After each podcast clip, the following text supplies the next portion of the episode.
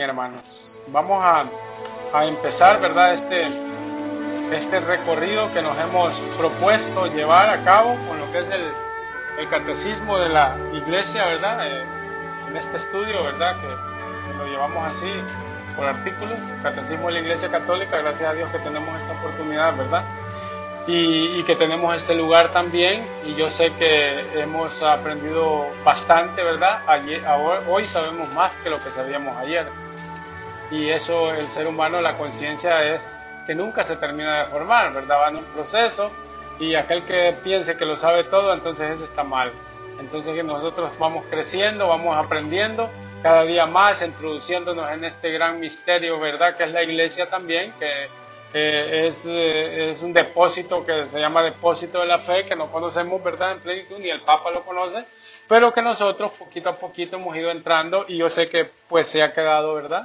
Se ha quedado en el corazón algo, eh, se ha quedado un poco, ¿verdad? Un poco se ha quedado. Y, ahora vamos a ver eh, un encabezado de este artículo número 7, ¿verdad? De la sección de las virtudes. Saben ustedes, estamos en la tercera parte del Catecismo de la Iglesia Católica, para los que vienen primera vez. El Catecismo de la Iglesia Católica tiene cuatro partes. ¿Cuáles son las partes del Catecismo de la Iglesia Católica? La primera parte es la profesión de fe, en qué creemos. La segunda parte es la celebración del misterio cristiano, lo que celebramos. La tercera parte es eh, la moral cristiana, ¿verdad? Que se encabeza como la vida en Cristo, ¿verdad? Y eh, la cuarta parte es la oración, ¿verdad? Y eso cabe el Padre Nuestro.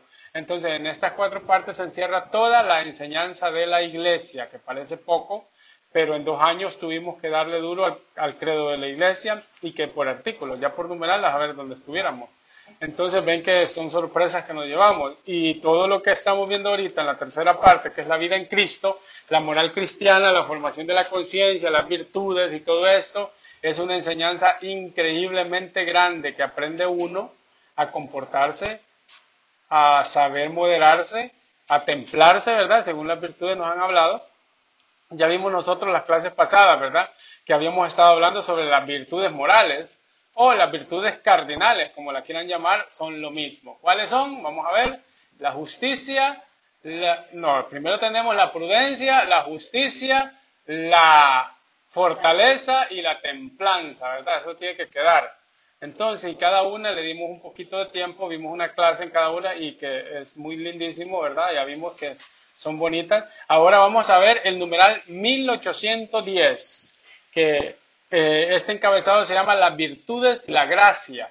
Vamos a ver esto para cerrar lo que son las virtudes eh, eh, cardinales, ¿verdad? Y este punto está en medio de entre las virtudes cardinales y entre las virtudes teologales, que le llaman, ¿verdad? Son tres. Este punto está intermedio de esas tres, después hay una introducción a las virtudes teologales y se le mete el diente a lo que son las virtudes teologales de lleno ya dentro de dos clases más, si Dios así lo permite y estamos vivos. ¿Verdad? Entonces dice el numeral 1810, las virtudes humanas adquiridas mediante la educación, oigan bien estos puntos y apunten si quieren, mediante la educación mediante actos deliberados y una perseverancia mantenida siempre en el esfuerzo, son purificadas y elevadas por la gracia divina. Con la ayuda de Dios, forjan el carácter y dan soltura en la práctica del bien. Punto seguido. El hombre virtuoso es lindísimo, feliz al practicarlas. Esto es lo que más es importante. Porque iban a decir, ser cristiano es aburrido. Eso de ser cristiano hay que renunciar a muchas cosas, es muy aburrido. Miren lo que dice aquí. El hombre virtuoso es feliz al practicarlas. O sea, que está diciendo algo contrario a lo que dice el mundo, ¿verdad? A lo que tratan de decirnos por allá afuera. Bien, hablamos de cuatro formas de adquirir las virtudes humanas. Virtudes humanas, ¿verdad? ¿Cuáles son las cuatro formas? Por la educación, esa es la educación que desde, en nuestros hogares nos han comenzado a inculcar, mediante mediante los actos, mediante actos deliberados, que vamos a ver ese punto. Perseverancia, ¿verdad? Y el esfuerzo. Son cuatro puntos. Miren, por la educación. Hay muchas virtudes, ¿verdad? Que las tenemos y que no nos damos cuenta, ¿verdad? De que, de que las tenemos. Nosotros somos los, los últimos que nos damos cuenta que tenemos estas virtudes, ¿verdad? Y las tenemos gracias a qué? A la educación que hemos recibido. Por eso las tenemos, ¿verdad? Ya vamos a ver los que no han tenido esa educación, cómo, se, cómo se, también se, se obtienen virtudes, ¿verdad? Eso es un, es un mérito de nuestros padres, ¿verdad? De nuestros eh, educadores, que de una manera eh, espontánea, eh, con natural, como si eso fuese lo lógico, ¿verdad? Nos han infundido en la educación una serie de virtudes, que uno llega a pensar que, que, lo lógico es que todas las personas, ¿verdad? Todos tuviesen, que todo el mundo tuviese estas virtudes. Y además se sorprende mucho cuando encuentra a alguien que no las tiene, que no las practica, ¿verdad? Eso es un don muy grande que uno tiene. Uno se da cuenta y se admira cuando ve que una persona no tiene la virtud que uno naturalmente la practica. ¿Qué estoy diciendo con esto? Pongo un ejemplo que lo pone José Ignacio Munía cuando vamos en un carro para una excursión y este carro tiene dos puertas, carro, vaya, pongamos como el mío, que solo tiene dos puertas, pero tiene también extra cabina atrás para que se sienten. Ven ustedes que siempre nosotros tendemos a buscar el asiento de adelante para que los de atrás se vayan para atrás, ¿verdad? Para que los que otros que se vayan para atrás. Y porque el, el carro que tiene dos puertas es un poco incómodo ir atrás, y más en los carros pequeños. Yo tenía de esos. Cuando yo tenía, yo tenía un carro de esos que iba a bailar, metía ocho en ese carro. iba uno sentado y se abría para yo meter a cambios. Eso era antes, ¿verdad? Ahora ya no. Ahora el carro se ocupa para retiros. Entonces, ven ustedes que uno espera que los demás se adelanten. ¿Para qué? Para uno quedarse en el asiento de adelante más cómodo. Y los de atrás, atrás. Pero hay personas que eso no les afecta. Hay personas que no buscan los primeros puestos. Naturalmente les han enseñado desde pequeños que no es importante los primeros puestos y que eso, pues, como estábamos hablando en la clase pasada, ¿verdad? Entonces, naturalmente siempre esperan, ¿verdad? Y pero que van a decir los otros, pero ¿cómo este va a ser posible que siempre se quiera ir atrás y atrás es incómodo? Y aquel esperando siempre el puesto de atrás y la otra persona sin renegar. Se admira, aquel que no tiene esas virtudes se admira, ¿verdad?, de tenerlas. O, especialmente cuando vamos a retiros y, nos ponen la leche, ¿verdad? Entonces dice, me apuro porque si no me quedo sin leche. El café se me queda sin leche, entonces prefiero que se quede otro sin leche, pero no yo, ¿verdad? Hay personas que son más tranquilas, tienen esas virtudes, se las han infundido sus padres, en la educación de sus padres, eso va, eso va calando, ¿verdad? Eso va calando. Eh, en, el, en, el, trabajo, en el, en el ambiente de trabajo también pasa eso. En el ambiente de trabajo hay personas que por lograr otro puesto arriba, ¿qué es lo que hacen? Mal informan a los otros, ¿verdad? Y eso dice uno. Y uno aquí es al revés, aquí es lo contrario. Aquí uno mira desde el lado contrario lo que el otro en la otra línea está viendo de mí, de la persona virtuosa. El que, el que no tiene las virtudes se admira de que aquel es tranquilo y no anda en eso. Pero una persona que tiene las virtudes se admira de que cómo una persona puede llegar hasta ahí para ser capaz de lograr un puesto, ¿verdad? Para ser capaz de obtener algo a base de, de, puño, pues, de, puño propio, de esfuerzo personal, sin, sin, actuar, sin dejar que actúe la gracia de Dios en esto, ¿verdad? Entonces, eh, estas personas, eh, estas personas nadie, nadie las ha orientado, ¿verdad? nadie las, les ha dicho cómo, cómo guiarse en la vida, cómo guiarse en la vida, ¿verdad? Eh, porque eh, no les han enseñado que lo que están haciendo va contra la moral de las personas, eso es ir en contra de alguien, ¿verdad? Esto, esto tampoco, eh, y, así haciéndole ver cómo, cómo, cómo manejarse en la vida, de, en la vida, a esta persona no podrá desenvolverse en este ritmo que el otro que sí se le ha enseñado. Una persona que no se le ha enseñado cómo desenvolverse en este ritmo, se le va a hacer muy difícil, ¿verdad? Y imposible, si es posible decir, ¿verdad? Actitudes que podemos tener nosotros hacia otras personas, ¿verdad? De no, de no matarse por ocupar este, un sitio o privilegio. Lo que puede ser para nosotros una, una actitud natural, para otros puede ser una actitud heroica, ¿verdad? Porque como a los que les han enseñado, naturalmente les sale, y a los otros tienen que estar ahí como esforzándose para que algún día les salga. La educación cristiana, la educación cristiana hace que los valores del evangelio no resulten, no resulten extraños, ¿verdad? A la persona. Eso es lo que hacen los valores cristianos. Alguien que, que a base de actos deliberados puede adquirir unas virtudes eh, en las que no fue educado, los actos deliberados suponen una constancia y una perseverancia, ¿verdad? Puede ocurrir que a partir de un hecho puntual alguien pueda adquirir una virtud, bien sea para rechazar algo pecaminoso o malo, o para adquirir un hábito bueno, ¿verdad? Pero lo normal no es eso. Eso no es lo normal. Lo lógico es que para adquirir una virtud sea necesario una repetición y una reiteración del acto. Será necesario practicar el acto, ¿verdad? Lo normal es que una virtud nazca a partir de un hábito. Y el hábito surge de la, de la, de la repetición, ¿verdad? Y perseverancia de un acto bueno. ¿Cómo es esto? Como el que va al gimnasio, quiere echar músculo, va todos los días al gimnasio, se hace un hábito. Entonces nosotros no esa base de fuerza, no esa base de hábito. Tú lo vas practicando. Por ejemplo, el que fuma, el que fuma puede ser que vaya a puede suceder que el que fume y tenga 17, 18 años de fumar y vaya a un retiro, en este retiro Dios le conceda la gracia por la fuerza que llevaba de cambiar que salga no fumando. No pasa siempre, pero ¿quién, quién puede ponerle un stopper a la gracia de Dios? Puede pasar eso, que salga de ahí sin fumar. A otros, ¿qué les pasa? que van formándose un hábito. Ayer se fumaban una cajetilla, hoy se van a fumar tres, cuatro cigarros y van a ir mermando, pero van a tener un hábito, se van a hacer un hábito. Y esta gente va a tener una virtud grande, como el que lee. El que lee no le gusta leer, ¿qué va haciendo? Hábitos de estudio. Va haciendo un hábito, va, va formándose un hábito de estudio. Hoy se, se lee un libro cinco minutos, mañana otros cinco minutos, pasa una semana leyendo cinco minutos, a la siguiente semana el intelecto le va a comenzar a pedir más 10 minutos. Y así sucesivamente. Después va a tener una virtud grande, porque la va haciendo a base de hábitos. A base de hábitos. Por, lo, por, por tanto, la virtud cuesta adquirirla, que no es fácil. La virtud cuesta adquirirla, ¿verdad? Esto dicho en términos genéricos, pero siempre existen excepciones, ¿verdad? Y nadie puede decirle eh, a la gracia de Dios cómo, cómo tiene que hacer las cosas.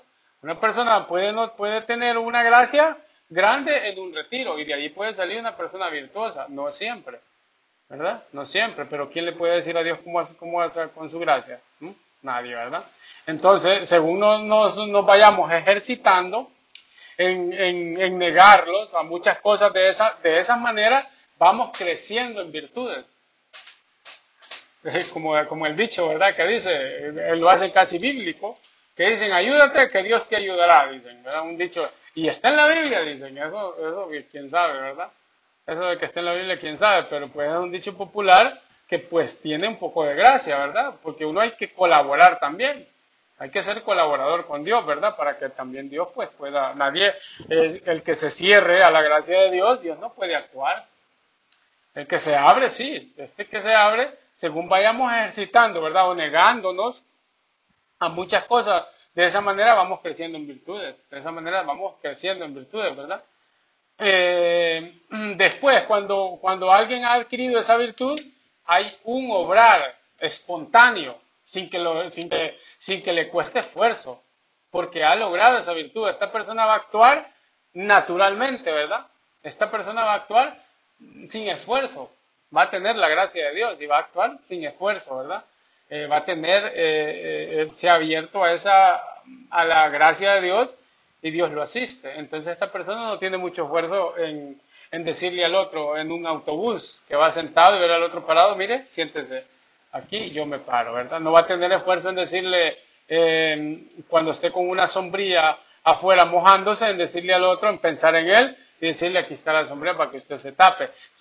le van a hacer espontáneamente de las entrañas de la médula del alma, como dice San Agustín. No va a tener esfuerzo en estar pensando dos veces para hacerlo. Que tiene comida, bueno, tengo para todos. Tengo para dos, de mí sale mucho, ¿verdad? eh, se multiplica la comida y aquí tengo para todos, ¿verdad? De un plato comemos todo. Y así sucesivamente, le van a hacer todo natural. Y, precisamente porque ha adquirido esa virtud. Y ojo con esto, otro, miren esto, que es peligroso. El virtuoso no es aquel que hace un acto esporádico, con mucho esfuerzo, sino el que hace ese mismo acto, pero sin esfuerzo, precisamente porque, porque tiene esa virtud. O sea que no necesariamente tenemos que estar esforzándonos por hacer algo, no, es que le va a salir naturalmente, nada de estar ahí fuerceando por hacer algo, ¿verdad? O que a la fuerza o doliéndome, es que le di mi plato de comida a aquel y me quedé con hambre. Mejor no se lo hubiera dado. Miren qué mojada me he pegado porque le cedí la sombría al otro. O, o porque, porque voy parado en este autobús y, pues, no, o sea, es porque naturalmente se lo cedió, ¿verdad? Y ha quedado, ¿qué dice? Feliz. Esa es felicidad, ¿verdad? Porque hace lo bien, ¿verdad?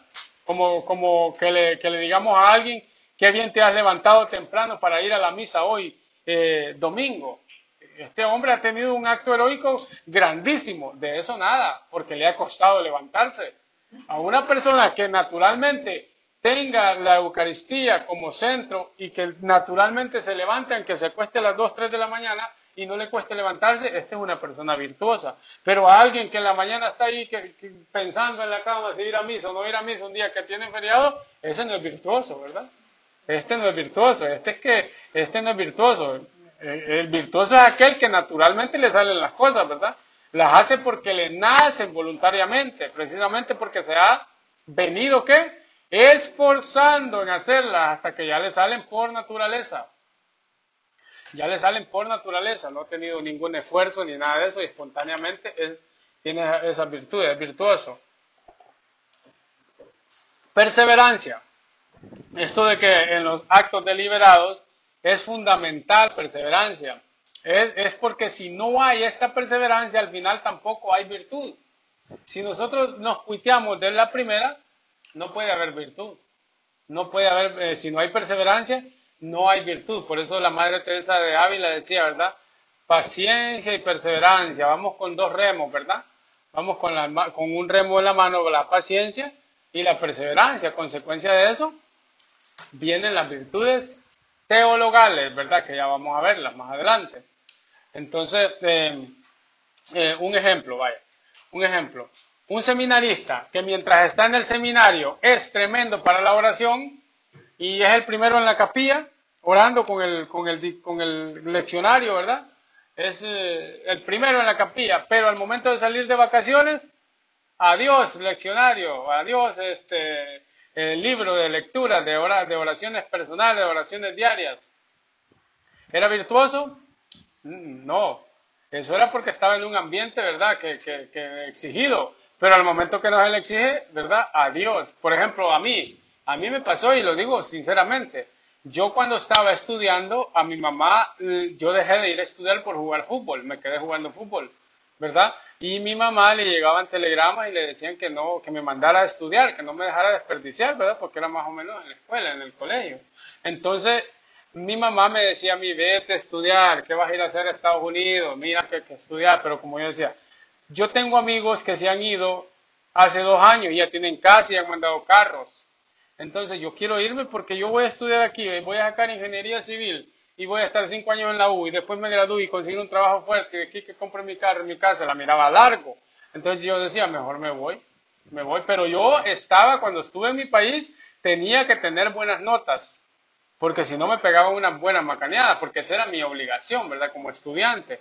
Entonces, al momento de llegar aquí, dije yo, libertad total, no más buenas notas, no acostarme temprano, no rendirle cuenta a nadie, zoom, toda la porra, ¿verdad? Entonces ahí uno una libertad. Entonces, ¿qué pasa? Yo no tenía un hábito de estudio. Yo no lo tenía. Yo era obligado a hacerlo, ¿verdad? Que es otra cosa. Entonces, eh, cuando el hábito de estudio, ahora pregúntenme lo que hago, entonces estaba hablando yo con Ronnie, porque llego del trabajo y yo vine voluntariamente a sentarme a estudiar. Tengo un tiempo libre con un libro en la mano. Ando por acá, estoy leyendo algo. Estoy allá leyendo algo. ¿Y qué lo hago? Voluntariamente, ya no tengo que ser forzado, digo yo, Señor, y antes como me tenía que dar garrote mi mamá, ahora voluntariamente yo lo hago, pues que cambia la, tortilla de dio vuelta, como dice la arepa, se da vuelta, así pasa. Entonces, eh, dirán muchas personas, pero es que a Marco se le queda todo. No, es que no soy más que nadie. Soy más aplicado que otros. Eso sí es verdad, pero más inteligente que otros no soy.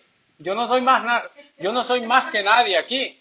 Lo que sí soy es más aplicado que otros. Ahí sí puedo decir eso, sin temor a equivocarme. Pero más inteligente que ustedes no soy. O que tengo, como dicen, ¿verdad? Es que usted tiene, tiene sabiduría. Pues si la sabiduría, ¿y acaso, con el, acaso me bautizaron a mí con un espíritu diferente al de ustedes? No. Y los dones que el Espíritu Santo son esos. ¿Verdad? Yo no sé, no sé, no sabría decirle, ¿verdad? No sabría decirle si son horas o minutos o segundos, ¿verdad? Entonces, si ustedes se dan cuenta, cuando fuimos al retiro, yo he visto los, los, eh, folders desperdigados en la van, los que vinieron con la van, todo se quedó perdido ahí, ahí veo los hombrecitos, yo dije, ¿qué pasa? Esos folders, si ustedes los ven, esos folders son así de gruesos, son 37 páginas, creo yo. Eso nos leímos en tres días, 37 páginas. Y somos haraganes para leer, ¿verdad? En la casa. Ok. La, la, eso, la liturgia. Eso siempre es, por ejemplo, no, eso, por ejemplo, hoy es 2 de agosto, el próximo año del 2018 es la, es, la misma Años impares y años pares, son tres años litúrgicos y cada año litúrgico tiene una lectura. En tres años usted se lee todo el, el, el leccionario y se lee toda la Sagrada Escritura si va a misa, ¿verdad? Todos los domingos o todos los días en tres años, porque son tres ciclos, ¿verdad? Entonces, a veces, entonces año, año par, año impar y así va jugando. Entonces, eh, se van las lecturas de aquí a tres años, para el primero de agosto vamos a estar leyendo lo mismo que estamos leyendo aquí, pero imagínense ustedes, eso, si no, si les pregunto qué les quedó de lo que leímos de San Juan Crisóstomo allá o de San Agustín el día de Marta y María, yo les aseguro que no se acuerdan ni un pepino lo que dijo. Entonces, y de aquí a tres años, ¿qué nos vamos a acordar? Tal vez cuando lo estemos leyendo ese mismo día, del día 29 de agosto que estuvimos en el retiro, vamos a decir si es que se acuerdan, en este tiempo estábamos en un retiro allá. Pero de aquí a los tres años, la fiesta de Marta. Entonces, eh, ¿verdad? ¿Cómo se va eh, uno ah, formando? Y los hábitos, no, no, no, los hábitos han llegado a ser virtudes. Los hábitos, por medio de los hábitos que llegamos a tener virtudes. Nadie, que no se quiere esforzar va a llegar a obtener una virtud. El que quiere echar músculo, que vaya al gimnasio todos los días, ¿verdad? Que vaya al gimnasio todos los días. Y cuesta, sí cuesta. Hay un dicho en inglés que dice, no pain, no gain, ¿verdad? Algo así, no sé, como quien dice, no dolor, no juego. Entonces, como le gusta tanto el jugar, a jugar, tiene que venir a practicar. Allá en mi país, para poder practicar y jugar fútbol, lo mandaban al río a uno. ¿Ustedes se imaginan correr en la arena dentro del río con el agua, con el agua a las rodillas? y corre y corre uno, amanecían partido los pies los primeros días, pero después usted tenía una resistencia que, y yo a la edad de 16 años ya le metía el pie a un moreno de, de, dos metros y medio, más grande que a mí, 16 años. Aquí en este país yo miro un muchacho, un muchachito de 16 años, me da lástima a mí, porque qué, barbaridad, ¿verdad? Eh, porque eh, pues aquí no tienen tanta eh, precariedad como en los países de nosotros. Entonces, ¿qué pasa? Cuando nosotros, la cuando nosotros nos faltan estos hábitos, tenemos que tener hábitos. Si me cuesta lavar los trastes, yo tengo que practicar eso. Lo que más me cueste hacer es lo que más el Señor me quiere cambiar. Lo que más me cueste hacer es lo que más el Señor me quiere cambiar. Eso es, eso es bien importante. Hacer las cosas, por ejemplo, a mí no me gusta que me digan esto, que me, que me, que me pongan a barrer qué, qué cólera me da pero fomentarlo y uno va, las virtudes van cayendo. Y Dios va comenzando a, crecer esta persona en virtudes. Y de ahí es donde va saliendo la verdadera vocación, se va a, fomentando la verdadera vocación, porque la gracia de Dios está ahí. Ahí se va fomentando la verdadera vocación, ¿verdad? Entonces, ojo, también con esto, que los actos no llegan a ser virtud por repetirlos mecánicamente. No, no, son, no llegan a ser virtud porque nosotros lo repetimos mecánicamente, sino más bien por llegar a tener, por llegar a tener una motivación y un convencimiento, una voluntariedad suficiente, que voluntariamente los hagamos y que seamos felices haciéndolos. Que no lo, que, no, ahora yo todos los días voy a lavar los trastes eh, para, para que Dios me dé algo. y lo repito y lo repito, es un fariseísmo, ¿verdad? No, que voluntariamente, con amor, ¿verdad? Con amor lo vayamos nosotros practicando, ¿verdad?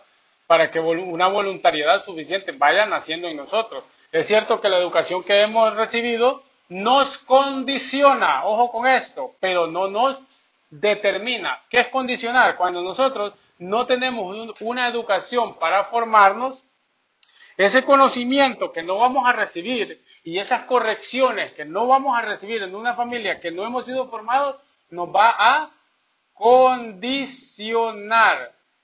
¿Qué, nos, ¿Qué es condicionar? Que no nos va a dejar hacerlo, porque no las hemos practicado, pero no nos determina. Nosotros no estamos determinados a no hacerlo. Estamos condicionados, pero no determinados. ¿Cómo lo podemos llegar a hacer? Que cambiemos voluntariamente y comencemos a practicarlo, aunque nos va a doler al principio, porque no cuesta mucho, ¿verdad? Pero después lo vamos a hacer como con una voluntariedad suficiente. Vamos a tener voluntad para hacerlo. Ya no vamos a estar mecánicamente y mecánicamente.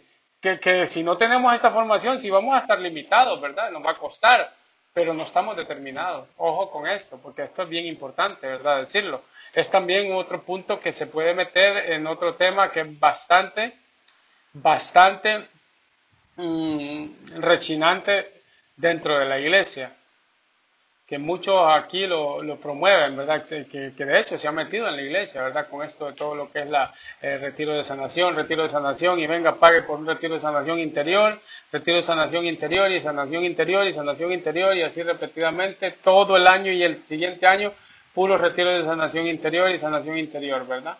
Entonces, y con esto vienen muchos aspectos de las prédicas también que se llaman eh, de eh, no sé qué, de, de, de, de relación de de que tengo una maldición porque mis padres eran así o por esto y esto y esto y esto, ¿sí? Entonces así estamos haciendo al hombre determinado. Somos condicionados porque ese pecado, ese pecado original más, más los actos deliberados nuestros, nos van a limitar. Nos van a limitar a hacer cosas, pero no nos van a determinar. Eso no, no nos van a determinar.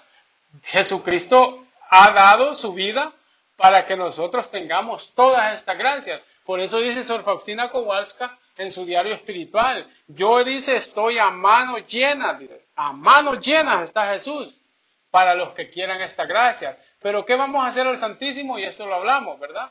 A pedir, ¿verdad? Señor, dame esto, dame lo otro, Señor aquí, Señor allá, Señor acá, Señor acá. Pero no pedimos, Señor, fortaléceme en estas virtudes. Eso es lo que va a decir Juan Pablo II al final, una anécdota. Qué bonito, ¿verdad? Llegar y allá y decir, Señor, fortaléceme en esto, no en lo material, no en esto otro, no, en esto, Señor. A consecuencia de que nosotros sanemos, sanemos nuestras pasiones y las ordenemos, va a venir la sanación, va a haber sanación interior. Pero como cuesta, ¿verdad? Como dice San Juan de la Cruz, eh, a lo que no a lo que me parece bien, sino a lo que no me parece bien, ¿verdad? No a lo bonito, sino a lo feo. No a esto, sino a lo otro. No aquí, no, sino a eso. O sea, todo lo contrario a lo que nos ofrecen las comodidades y las, eh, y las satisfacciones de la carne. Todo eso no, porque cuesta, ¿verdad? Cuesta decirle al cuerpo no cuesta conducir ese caballo que lleva las carretas, ¿verdad? Para que nosotros esas pasiones las vayamos ordenando. Entonces, eso cuesta, ¿verdad? miren cómo dice el catecismo. Con la ayuda de Dios, forjan el carácter y dan soltura a la práctica del bien. E, es que nosotros vamos nosotros con la ayuda de Dios. No vamos nosotros a la fuerza, ¿verdad? A estreñidos a hacerlo, no. Es que Dios viene con él en la gracia. Ahora, en, el esfuerzo, el esfuerzo. Este esfuerzo no es tanto un continuo violentarse en su obrar, se refiere a que la adquisición de esta virtud supone un esfuerzo en el hábito. No violentarse, ¿verdad? No, no ir eh, a la fuerza o estreñido a hacerla. Es porque tú has formado un hábito y lo vas a hacer voluntariamente, no a, estreñido, ¿verdad? A hacer las cosas, ah, porque quiero ser santo. Es que yo quiero ser santo, a la fuerza no. Tiene que haber en ti una voluntariedad y tiene que haber en ti una, una espontaneidad y una felicidad. Haciéndolo tú eres feliz. No que lo haces y, y después te vas a ir a, a, cobrar, ¿verdad? Al Señor. mira Señor, qué bueno soy, mira, ahora qué onda, pues aquí estoy, dame esto, dame lo otro, ¿verdad? No, eh, este, vamos a hacerlo y a consecuencia de la felicidad y con la voluntariedad que lo hagamos, vienen las virtudes, ¿verdad? En sentido, en este sentido dice este punto del catecismo, con la ayuda de Dios, forjan el carácter y dan soltura a la práctica del bien. Esta soltura es, esta soltura es la práctica, ¿verdad? Del bien. Se ha adquirido con voluntad y con esfuerzo. ¿Se ha adquirido con qué? Con voluntad y con esfuerzo. No se ha adquirido por otra cosa. Se ha adquirido porque usted ha dicho, bueno, yo me voy a moldear acá, yo me voy a moldear acá, y entonces yo lo hago. ¿Verdad? Yo lo hago. Entonces así, de esta manera, va uno formándose un hábito, perseverancia y un esfuerzo. Ahí existe, si hay perseverancia, hay esfuerzo, ¿verdad? Esfuerzo voluntario, no a golpe, ¿verdad? Como piensan muchos. El ser cristiano no es, no, eh, es la, que la, eh, eh, el ser cristiano es haberle dicho que sí, es negarse y que Dios viene en la ayuda de nosotros. A mí nosotros, por, si tú eres perseverante y te esfuerzas un poco, Dios te da esa gracia si perseverante y, Dios, y tú pones de tu parte, entonces Dios viene y te, ayuda, ¿verdad? Pero el que toma, el que toma no pone de su parte, ¿qué lo va a ayudar al Señor? El que, que pasa en un pecado, por ejemplo, de masturbación y, que con cualquier cosa se pone que, que no se aguanta, ¿cómo le va a ayudar al Señor? Y él mismo busca esto, ¿cómo le va a ayudar al Señor? El que roba y pues dice, bueno, que yo tengo unos dedos que son como imán, que todo me pega, entonces, porque, entonces, ¿cómo le va a ayudar al Señor, verdad? No, no, no puede ser así. Entonces, eh, tiene que eh, el hombre ser virtuoso y feliz al practicarlas. ¿Qué es virtuoso? O sea, tiene que poner de su parte. No, no puede estar ahí eh, paños tibios, no. Es decisión, pues, radical, ¿verdad? Decisión radical. O caliente o frío. O tibio no. El Apocalipsis dice, a los, tibios los vomitará. O soy uno o soy otro, pero no estar ahí, ya no, que ahora sí, ya, no, no. Una sola decisión, ¿verdad? Una persona que practique estas virtudes es feliz, es feliz. Un hombre virtuoso es feliz, dice, al practicarlas.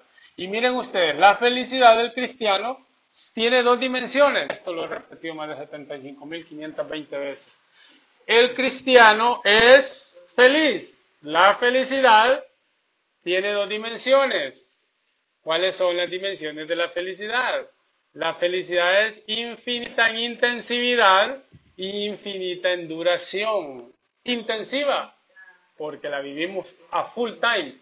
Nosotros no ponemos una cara de acá cuando vamos a la iglesia y tenemos otra cara allá cuando estamos en la casa.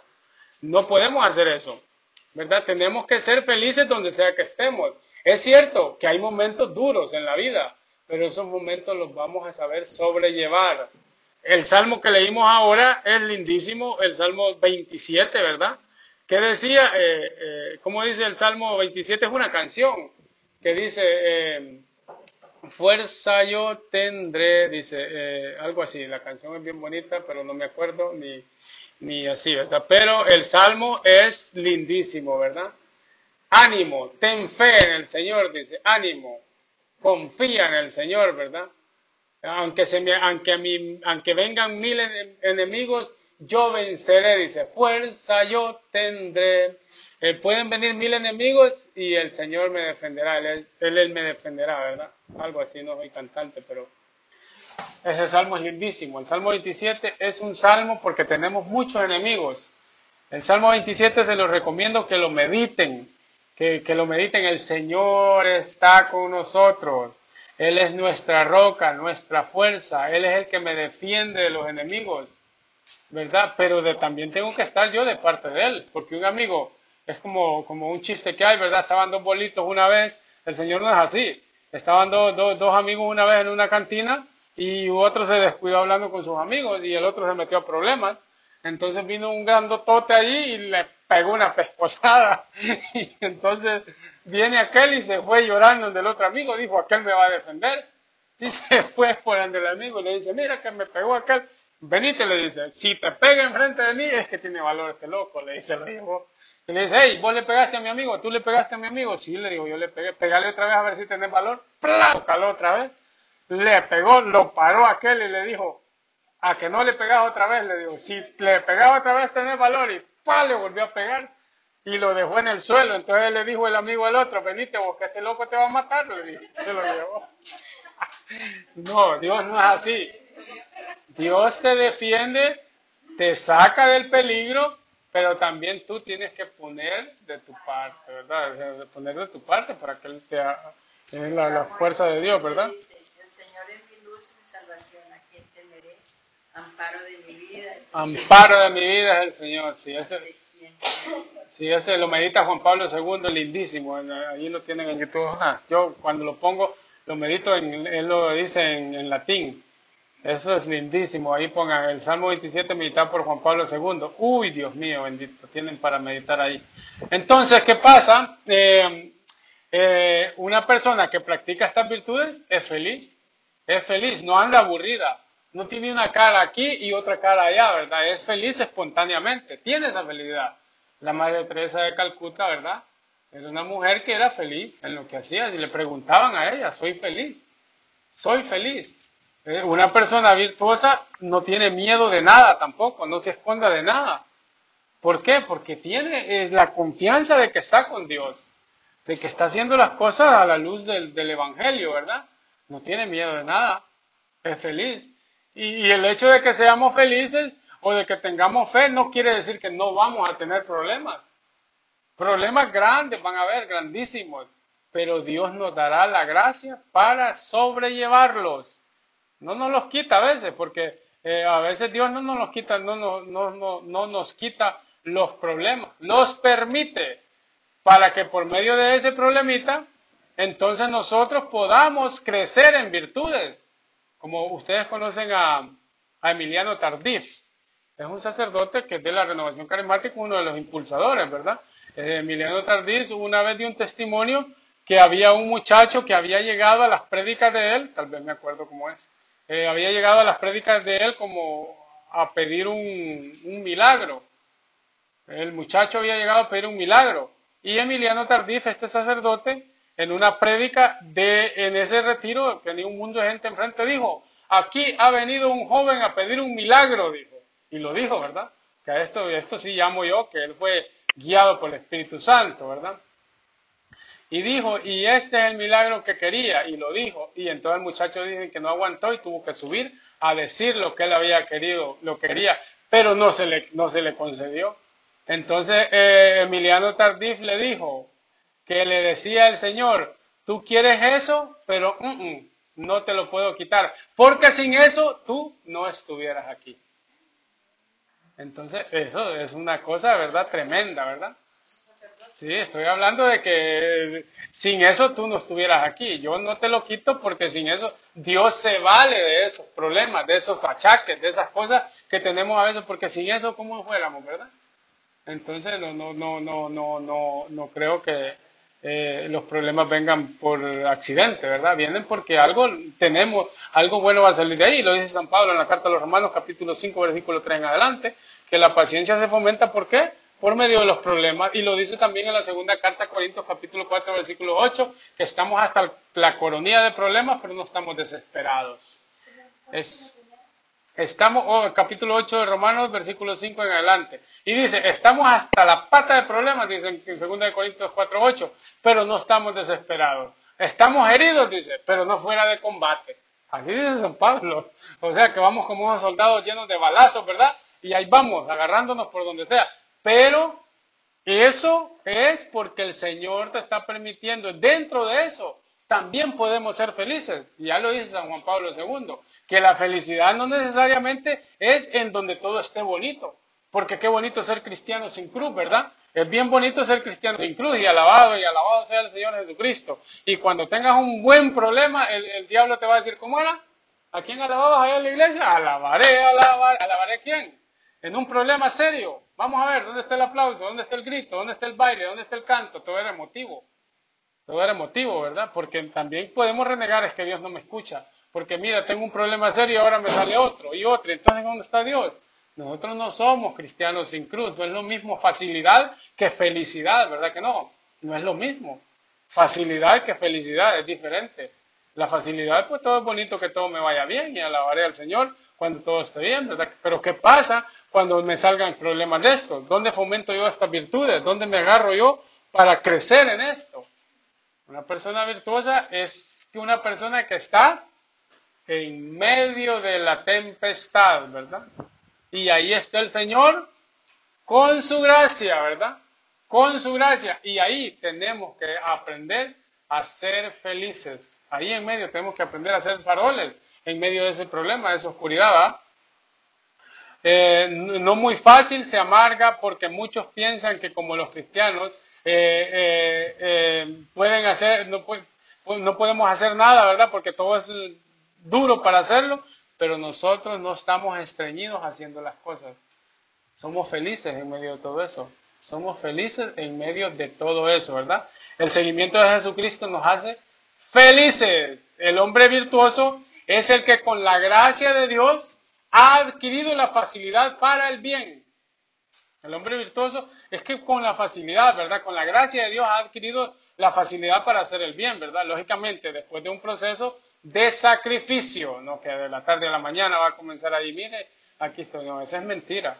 Esa es mentira, usted no, no, no, no, no ha tenido una buena sacudida, ¿verdad? Para que venga aquí a, ponerle fuego a la, tusa, como dice mi mamá, que él llamará de tusa y ¡plum! se enciende y se va, ¿verdad?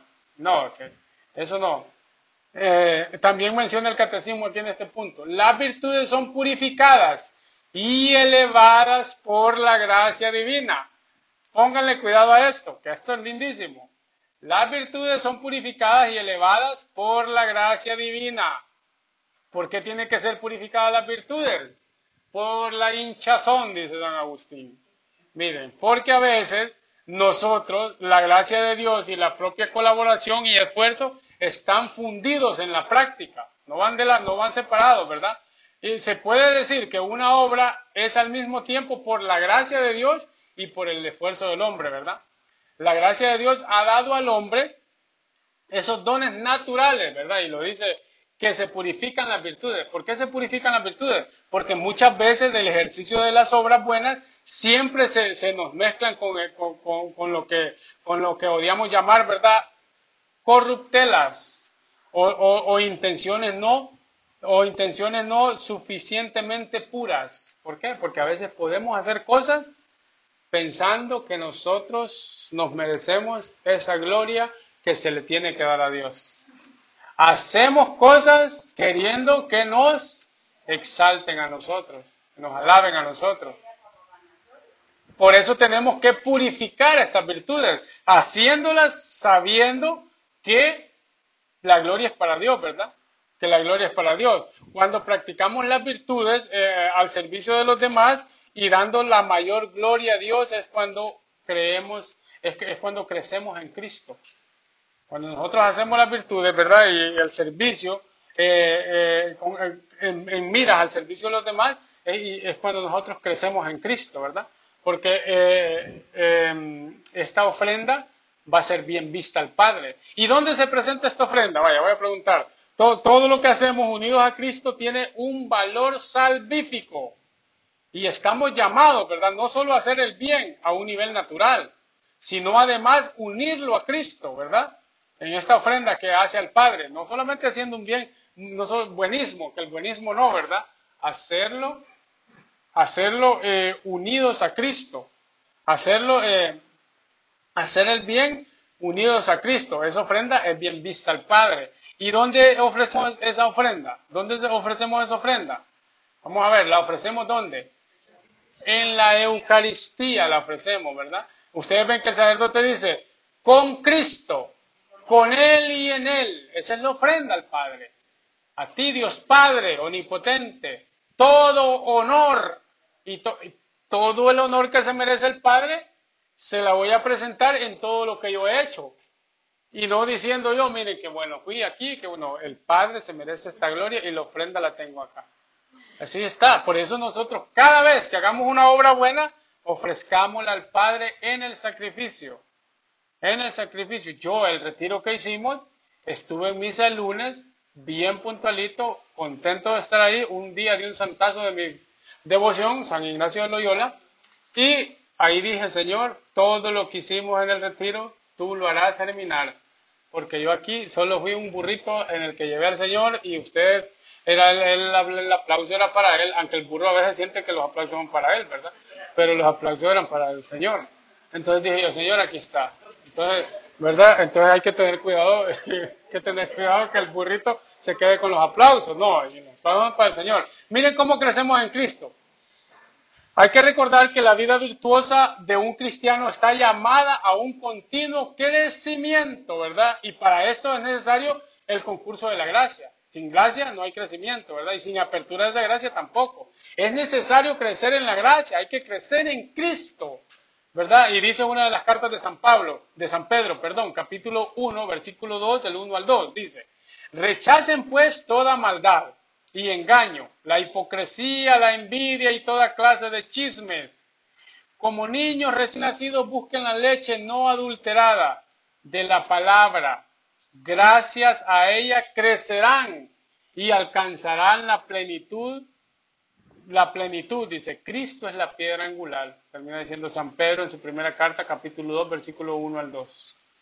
¿Verdad? Crecerán, porque Cristo, el cristiano recibe de Dios su vida como una semilla que tiene que ir creciendo. Y si no la hacemos crecer, no podemos servir a los demás. No podemos abrirnos a la gracia de Dios porque no crecemos, ¿verdad? Otra cita bíblica, Efesios 4, 11 al 16, dice, y dio sus dones, unos son apóstoles, otros profetas, otros evangelistas, otros pastores y maestros. Así prepara a los suyos para que, para las obras del ministerio, en vista de la construcción del cuerpo de Cristo, hasta que todos alcancemos la unidad en la fe y en el conocimiento del Hijo de Dios y lleguemos a ser el hombre perfecto con esa madurez que no es otra cosa que la plenitud de Cristo. Entonces, no seremos ya niños arandeados y llevados por cualquier viento de doctrina o, o invento de personas astutas, expertas en el arte de engañar.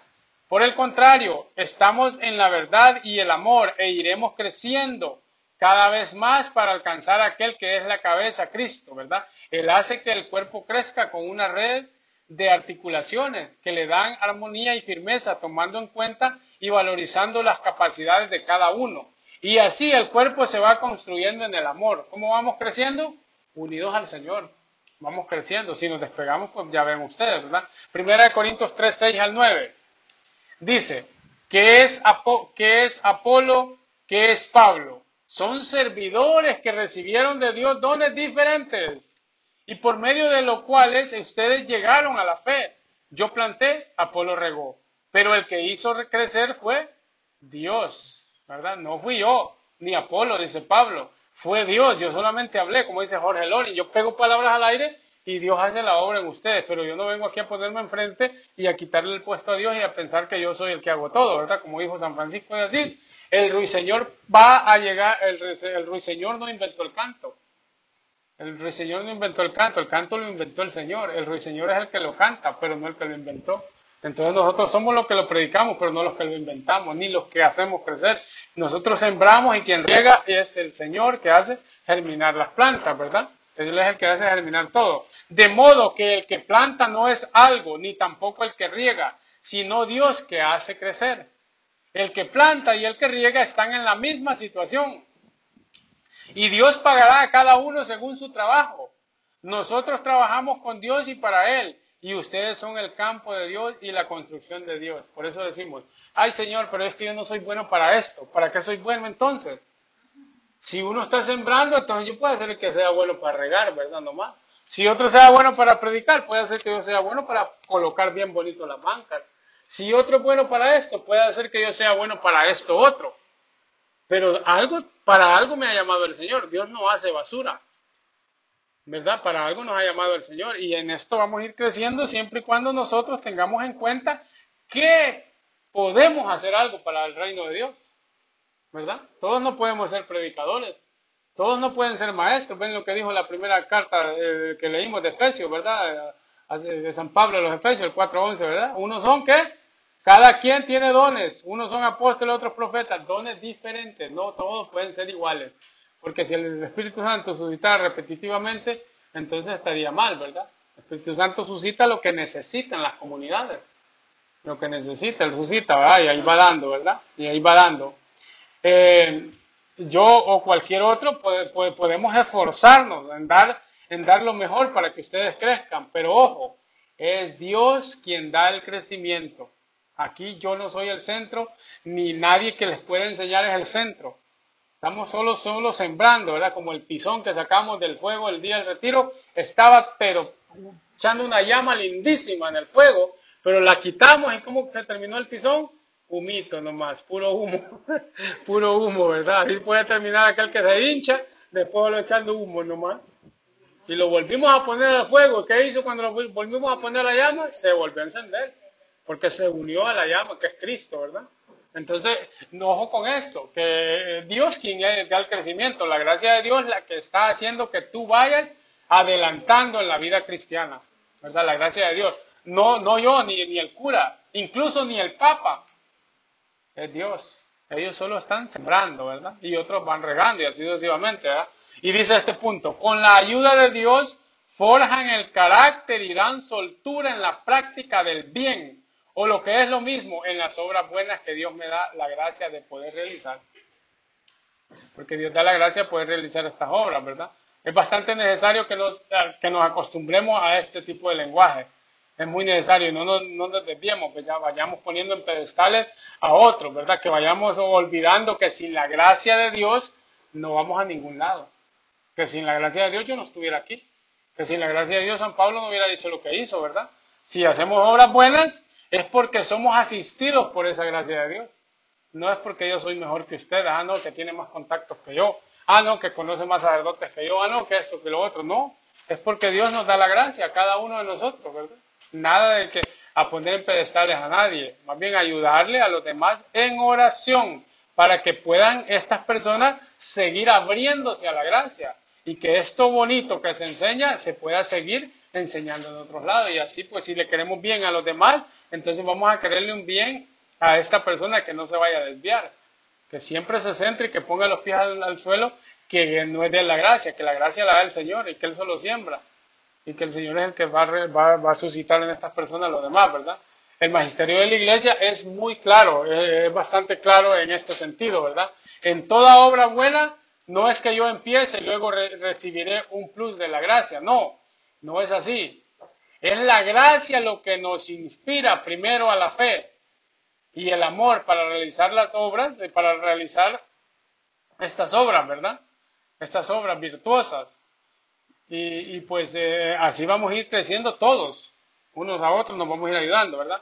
En el 1811 dice, para el hombre herido por el pecado no es fácil guardar el equilibrio moral.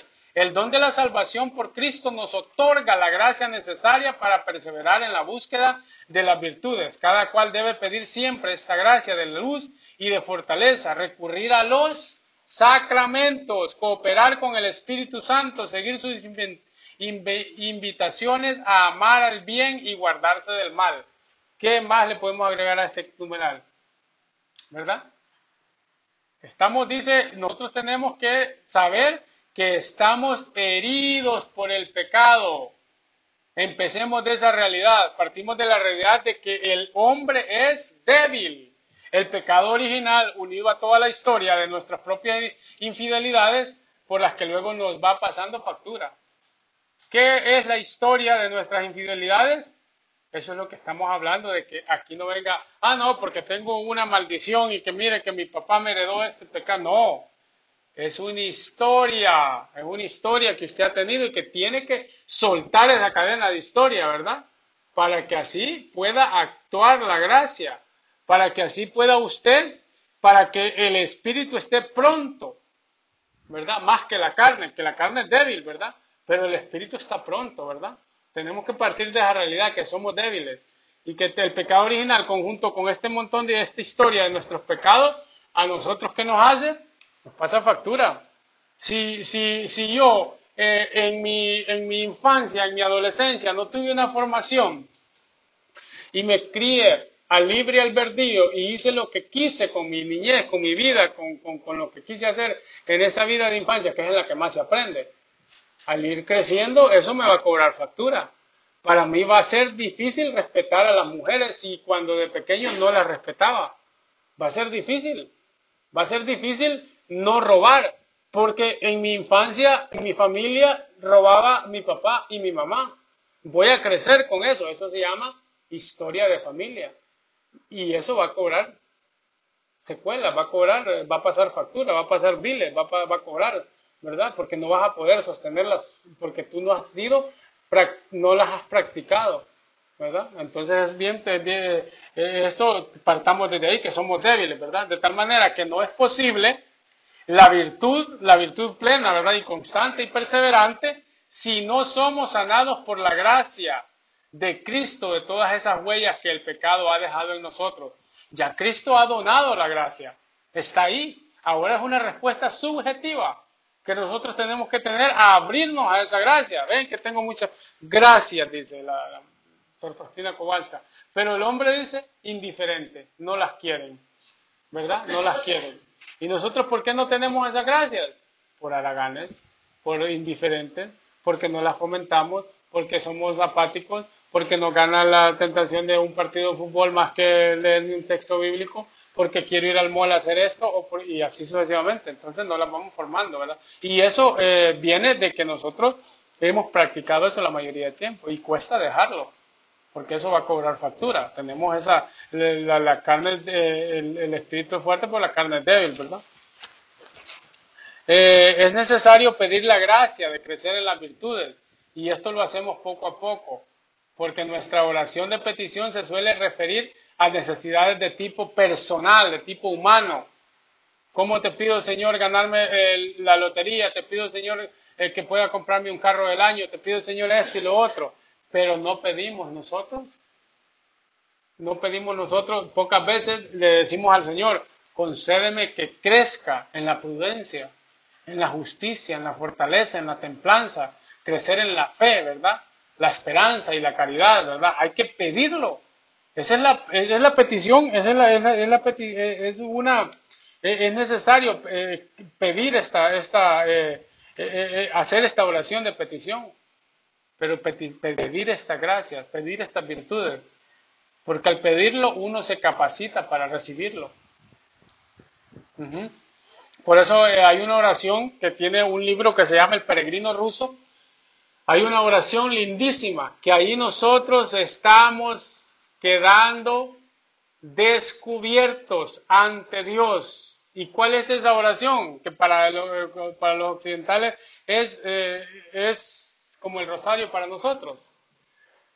Dice así el peregrino ruso en eso, porque es un monje que lo mandó a hacer no sé cuántos de estas oraciones, le repite, repite, repite.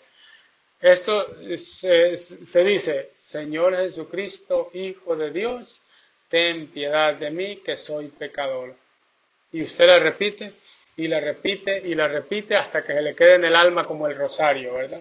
Señor Jesucristo, si es posible con el rosario, con las cuentas del rosario, para domar las pasiones, eso a mí me ha ayudado bastante. Señor Jesucristo, Hijo de Dios, ten piedad de mí que soy pecador. Y cuando uno dice eso, la gracia de Dios en cantidad, ¿verdad? Porque tú te estás eh, abriendo, que, que estás diciendo que soy pecador.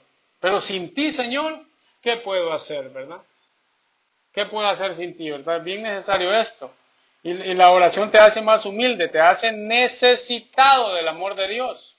Te hace necesitado. Cuando uno se hace mendigo de la gracia, nos estamos capacitando para recibirlas. Cuando uno se hace mendigo de la gracia, ¿verdad? Eh, dice aquí este punto, recurrir a qué? A los sacramentos. Es importante porque los sacramentos contienen la gracia que, que, significan. La gracia que significa cada sacramento, ¿verdad? Es la parte de los sacramentos que ya vimos, que vimos que son signos sensibles, ¿verdad? Que confieren la gracia, que significan y son eficaces por sí mismos los sacramentos, ¿verdad? Y cuando uno es dócil a recibirlos, esa efectividad sacramental queda potenciada en el alma de quien los recibe, ¿verdad? Eh, por ejemplo, el Papa Juan Pablo II cuenta, José Ignacio Munilla, una anécdota en esta charla, cuenta que dice que un niño una vez en la, eh, fue a visitar aquí, estaba dando la misa a él en Roma, y un niño le preguntó al Papa, tú cuando comulgas, ¿qué le dices a Jesús? Preguntémoslo nosotros. Cuando nosotros comulgamos, ¿qué le, qué le, decimos a Jesús? Le pregunta el niño Juan Pablo II. Y le contesta Juan Pablo II que Carol Wautila se haga más pequeño y que Jesús crezca en mí.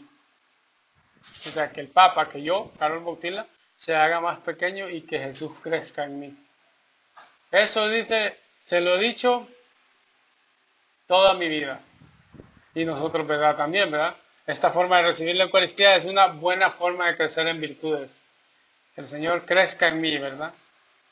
Que yo me haga más pequeño y que sea Él el que sea grande, ¿verdad? Y nos dice el catecismo, cada cual debe pedir siempre esta gracia de luz y fortaleza, recurrir a los sacramentos, cooperar con el Espíritu Santo, seguir sus invitaciones amar el bien y guardarse del mal, ¿verdad? ¿Y cómo se colabora con el Espíritu Santo? Vamos a ver, no se le puede pedir al Señor la fuerza si yo no estoy haciendo nada para obtenerla, ¿verdad?